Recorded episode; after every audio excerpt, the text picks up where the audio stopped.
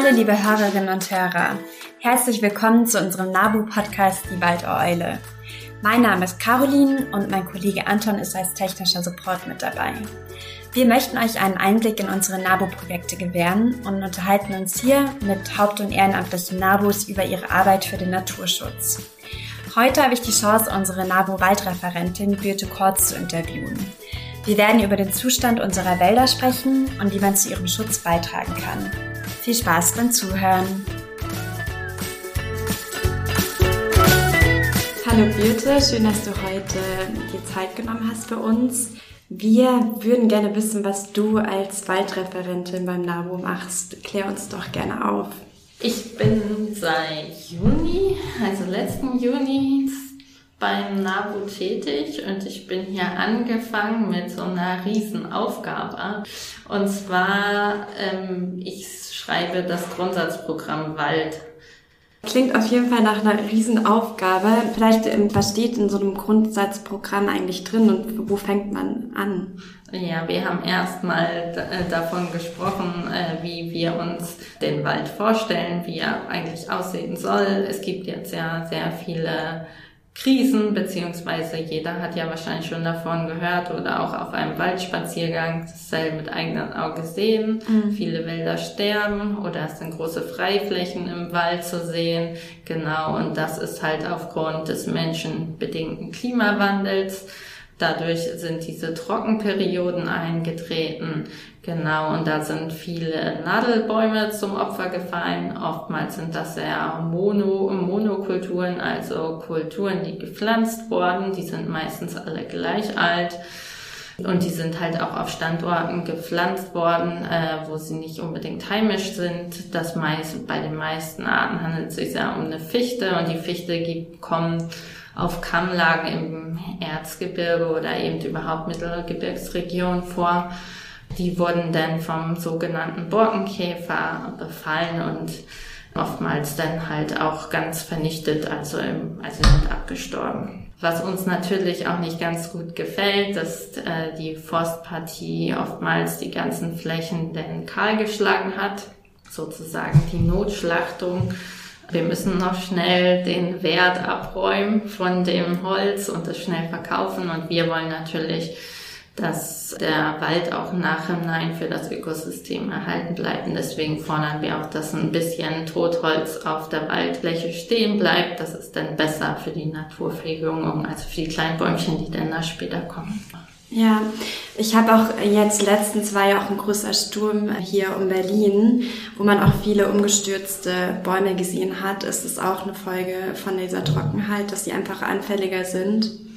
Ja, auf, auf jeden Fall. Also durch die Trockenheit sind die natürlich auch sturmanfälliger. Aber das ist eigentlich ein allgemeines Symptom vom Klimawandel, dass wir jetzt mehr Stürme haben. Also das heißt nicht, dass es vorher keine Stürme gab, die gab es auch, aber die Intensität und die Häufigkeit ist, hat jetzt zugenommen. Klar, wenn die jetzt schon sehr viel Dürre hatten, sind sie halt auch geschädigter oder können einfach einfacher umfallen. Vielleicht auch als ähm, Hintergrund, mit wem hast du dich so ausgetauscht, dann auch zu dem Grundsatzprogramm?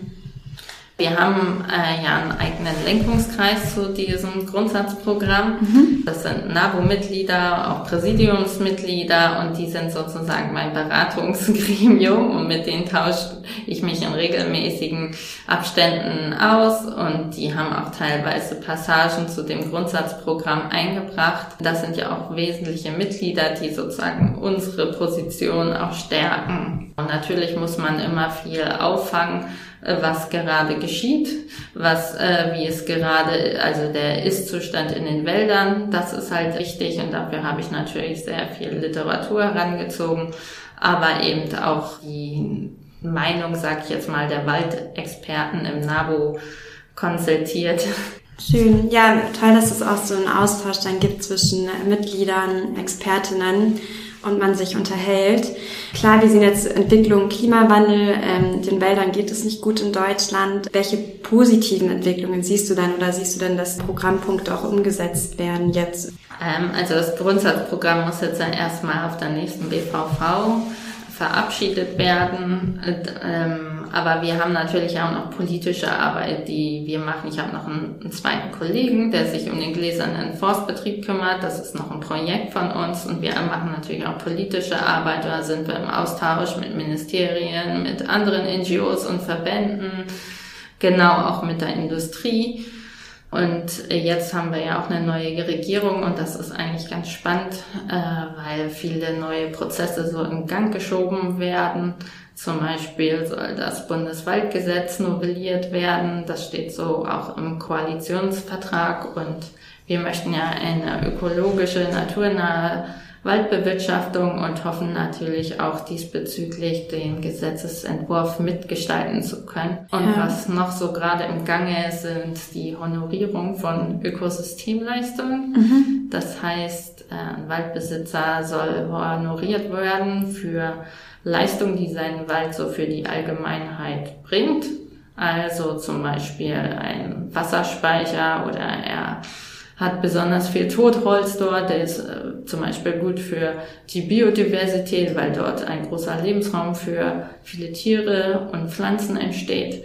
Genau, und auch für diese Leistung soll er honoriert werden, also nicht nur, dass er Holz fällt. Und das ist ganz spannend und das wird auch gerade diskutiert. Und genau, und wir hoffen natürlich, dass da auch viel für die Biodiversität bei raussprungt und fordern das auch. Ja, schön. Also du siehst auf jeden Fall auch einen Bewusstseinswandel in der Politik für das Thema Waldschutz. Ja, auf jeden Fall. Jetzt haben wir ja einen Umschwung sozusagen bekommen durch den Regierungswechsel und das ist jetzt eigentlich auch ganz interessant mitzubekommen. Natürlich kann man in den Ministerien die Leute nicht alle auswechseln, ähm, aber trotzdem ist zu beobachten, dass auch dort bei einigen Leuten ein Umdenken auf jeden Fall stattfindet und dass auch viel engerer Austausch mit den NGOs da ist. Also wir werden ja. jetzt öfter gefragt und es werden Gespräche organisiert und unsere Meinung gefragt. Das ist schon sehr positiv zu beobachten. Das gibt auf jeden Fall Hoffnung. Vielleicht zu dem Thema naturnah ökologische Waldwirtschaft. Ähm, wie könntest du noch mal konkret beschreiben, wie jetzt diese ideal aussehen würde? Ja, also wir wollen halt ein Waldmanagement, das an dem Ökosystem Wald angepasst ist. Das heißt, dass man auch an diese Ökosystemprozesse mit einbezieht. Also wir haben noch sehr viel Nadelwald zum Beispiel in Deutschland und der wurde klassischerweise angepflanzt und hochgezogen und mit dem Ziel gefällt zu werden. Und wir fordern einen Mischwald, genau, dass der sich halt auch natürlich entwickeln darf das heißt, dass die Bäume sich auch natürlich aussamen dürfen und nicht nur äh, gepflanzt werden, also voll gepflastert auf der Fläche und so, dass man dann eine ökologischere Diversität schon in der, in der Begründung hat. Dann geht das natürlich auch weiter mit der mit dem Anwuchs und mit dem Aufwuchs. Wir wollen, dass die Wälder auch älter werden und dass man halt ähm, die Bewirtschaftung an der Kapazität vom Ökosystem anpasst. Das heißt zum Beispiel, dass man das Kronendach äh, nicht stark auflichtet. Dadurch kommt dann zum Beispiel aus der viel Sonnenlicht auf dem Fußboden oder nicht Fußboden, Waldboden. Man muss dieses Ökosystem als Ganzes sehen bei der Waldbewirtschaftung und deshalb nicht nur auf, sag mal, auf die Holznutzung reduzieren. Und man muss halt einen Blick darauf werfen, dass das Ökosystem als Ganzes auch erhalten bleibt und danach dann halt überlegen, wie viel Holz man nutzt. Ja. Genau. Die Frage, die ich mir auch immer gestellt habe, es gibt ja ähm, sehr viele private Waldbesitzerinnen auch in Deutschland. Wie wie geht ihr da vor, ähm, dass ihr diese starken Ökosysteme wiederherstellt? Oder seid ihr da in Kontakt mit den Waldbesitzerinnen oder wie lässt sich das am besten lösen? Genau, wir sind zum Beispiel mit den Waldbesitzerverbänden in Kontakt und da halt auch immer im Austausch und versuchen dann auch unsere Forderungen mit einzubringen. Aber ich denke, ein, ein sehr gutes Instrument sind diese Honorierung von diesen Ökosystemleistungen. Das heißt, dass durch staatliche Fördermittel der äh, Waldbesitzer dafür bezahlt wird, dass er zum Beispiel mehr Totholz im Wald hat, dass er honoriert wird dafür, dass er seinen Wald stehen lässt und bessere Wasserspeicherkapazität hat. Und dass jetzt nicht nur die Holznutzung im Vordergrund steht dadurch.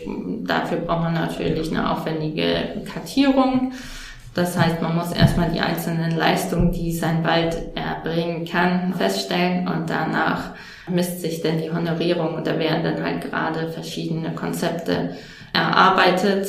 Das BMUV und das BMEL sitzen zusammen und also sie haben beide verschiedene Konzepte und versuchen jetzt diese Konzepte halt zusammenzubringen.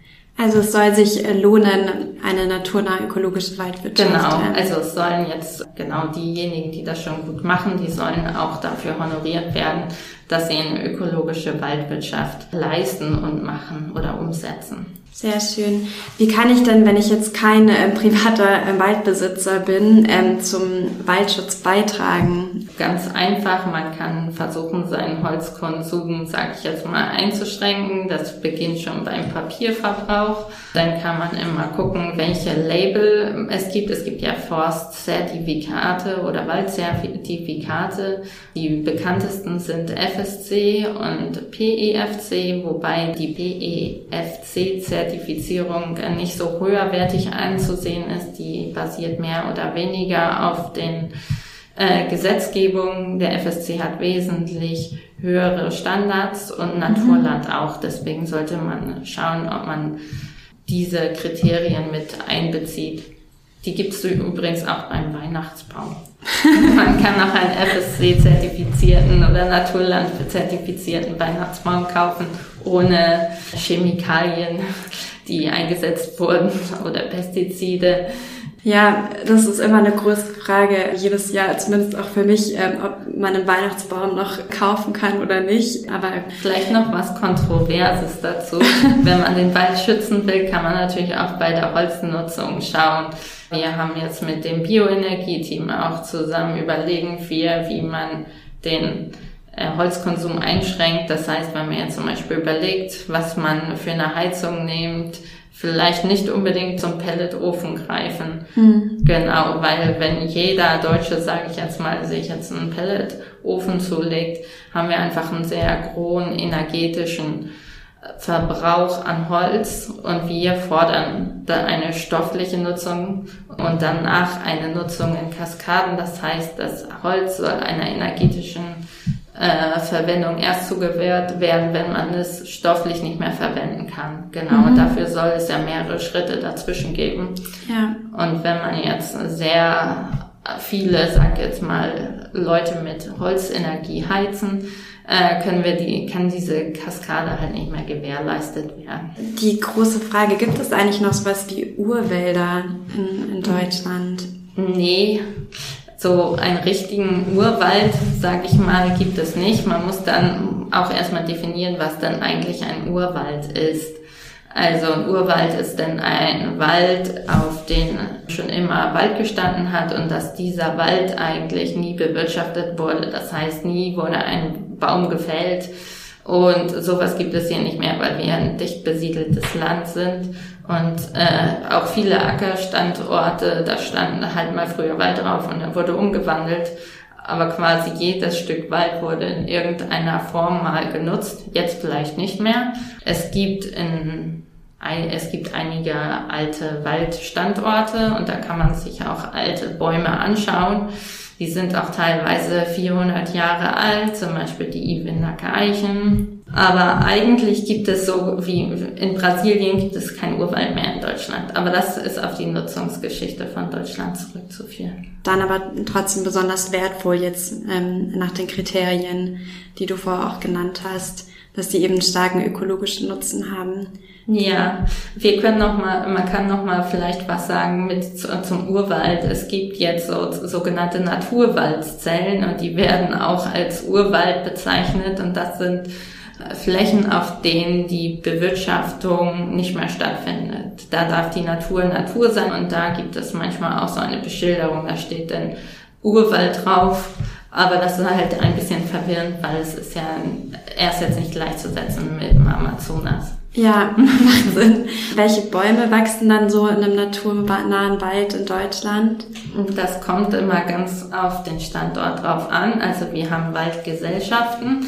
Das heißt, es gibt eigentlich kaum Waldgesellschaften, wo nur eine Baumart auftritt. Es gibt immer verschiedene Baumarten in diesen Waldgesellschaften und eine ist dominierend und eine ist wenig, weniger dominierend und dazu kommt dann auch nochmal Straucharten und unten auf dem Boden kommen dann krautige Arten. Und das kommt halt immer auf den Boden an, also was ist da runter für ein Gestein, ist hier, ist es jetzt gerade eine flussnahe äh, Gegend, ist es sehr feucht, ist hier ein steiler Hang, ist es trocken, zum Beispiel die Traubeneiche mag es lieber trocken und die Kiefer auch.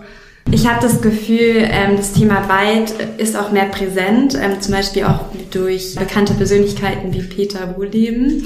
Ähm, ich habe mal über das World Wide Web gelesen und finde es super spannend. Stimmt es denn, dass die Bäume wirklich auch so untereinander kommunizieren oder was ist so der Hintergrund? ähm, ja, ich glaube, Peter Wohleben sieht vieles sehr aus der esoterischen Brille, würde ich jetzt mal behaupten. Ähm, es gibt eine, natürlich agiert das, der Wald als Ökosystem. Bäume haben an ihrem Wurzelwerk Mykorrhiza, das sind so Pilze und die gehen eine Symbiose ein mit dem Baum und sorgen dafür, dass, dass der Baum mehr Nährstoffe zugeführt wird.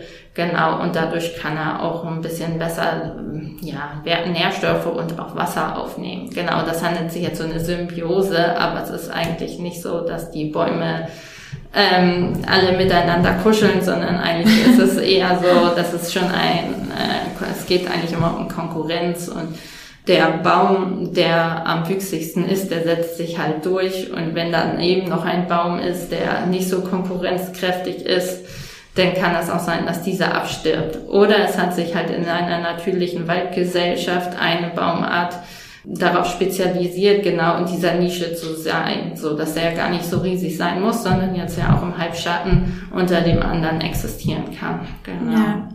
Ja, spannend, ähm, das auch nochmal jetzt von der anderen Seite, wissenschaftlichen ähm, Seite zu hören.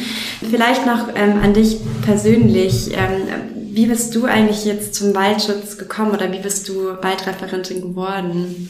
Ich habe Wald Naturschutz schon studiert als Masterschwerpunkt, aber ich habe auch im Bachelorstudium mich schon auf Wald- und Naturschutz spezialisiert und genau und dafür war für mich das eigentlich ganz klar, dass ich wieder zum Waldnaturschutz zurückgehen möchte. Genau, und auch am liebsten in einer NGO und den NABU kenne ich schon von früher. So als Kind war ich da in einer Kindergruppe, damals gab es noch nicht mal die NAJO, glaube ich. genau, da haben wir Vögel beobachtet. Naja, aber der NABU ist ja auch mit dem Vogelschutz sozusagen sehr stark verbunden. Ja. Genau, und so ist das eigentlich entstanden. Schön. Und ähm, so die Liebe zum Wald oder das Interesse für den Wald, ist es auch damals schon entstanden oder hat sich das erst später dann auch so entwickelt? Also ich mochte, glaube ich, schon immer gerne den Wald und bin halt als Kind immer sehr viel im Wald unterwegs gewesen. Ich komme auch selber aus dem ländlichen Raum. Genau, und daher war schon auch das Interesse da. Und Wald hat ja auch immer so was sehr Faszinierendes. Das ist ja was ganz anderes, als wenn man auf einem, im Wald drinne steht, als jetzt auf einem offenen Feld. Ja, auf jeden Fall. Und ich habe das Gefühl, ähm, in Deutschland ähm, hat auch Wald einen sehr, ja, hohen, hohen Status und ist einfach ja auch ein Ort, wo man sich ähm, entspannen kann und ähm, Energie tanken. Deswegen kann ich sehr gut nachvollziehen. Passend zu dem Thema, was schätzt du denn an deiner Arbeit am meisten? Ähm, dass man mit so vielen verschiedenen Leuten zu tun hat. Also ich finde das sehr spannend, dass der NABU ist ja schon ein sehr großer Verband und hier kann man ja auch sehr viel über Mitsprache und Beteiligung sich engagieren. Und das ist eigentlich sehr spannend, mit so vielen verschiedenen Akteuren zusammenzuarbeiten. Auf der einen Seite dem NABU an sich, der schon äh, so eine Riesenorganisation ist von, von Mitgliedern, Freiwilligen, die sich engagieren, aber auch draußen die Akteure von den einzelnen NGOs angefangen, auch über die Ministerien oder auch wenn man wirklich im Vorort mit Waldbesitzern redet. Das ist eigentlich sehr spannend, dass man so ein, sag jetzt mal, vielfältiges Umfeld hat, mit dem man in Kontakt tritt. Ja, kann ich mir vorstellen. Und jetzt eben auch so den Wandel, den Bewusstseinswandel mitzuerleben, ähm, wahrscheinlich auch in der Politik. Vielleicht so, um das dann auch ähm, abzurunden, für, was siehst du denn als die größten Herausforderungen jetzt für die Zukunft? Mm, ja, die größte Herausforderung ist, glaube ich, dass wir jetzt den, dass wir den Wald sozusagen in eine klimastabile Zukunft führen. Ne?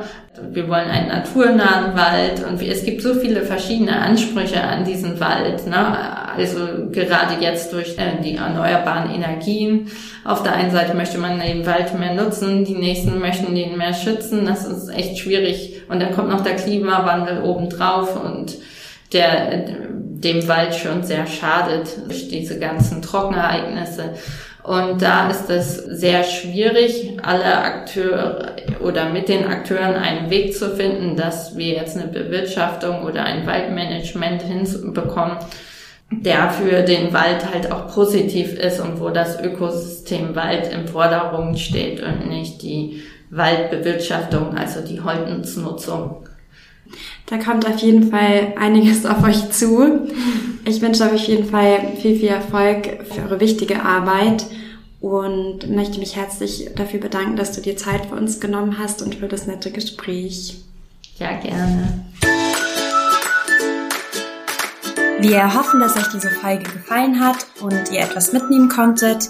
Ich freue mich auf jeden Fall auf meinen nächsten Spaziergang im Wald und werde dieses so wichtige Ökosystem umso mehr wertschätzen. Falls ihr Fragen oder Anregungen habt, schreibt gerne eine Mail an waldeeule.nabu.de. Ansonsten könnt ihr mehr über unsere Projekte auf der NABU Spendenseite finden. Diese habe ich in den Show Notes verlinkt. Zum Schluss habe ich noch ein Sweet of the Week, das heißt eine erfreuliche Nachricht aus dem Naturschutz, die uns alle positiv stimmen soll. Passend zum Thema Wald. Schottland hat heute wieder fast so viel Wald wie vor 1000 Jahren. Die Wälder in Schottland dehnen sich rapide aus. 18 Prozent des Landes sind heute bewaldet, dreimal so viel wie vor 100 Jahren. Wir freuen uns natürlich sehr darüber. Tschüss, bis zum nächsten Mal.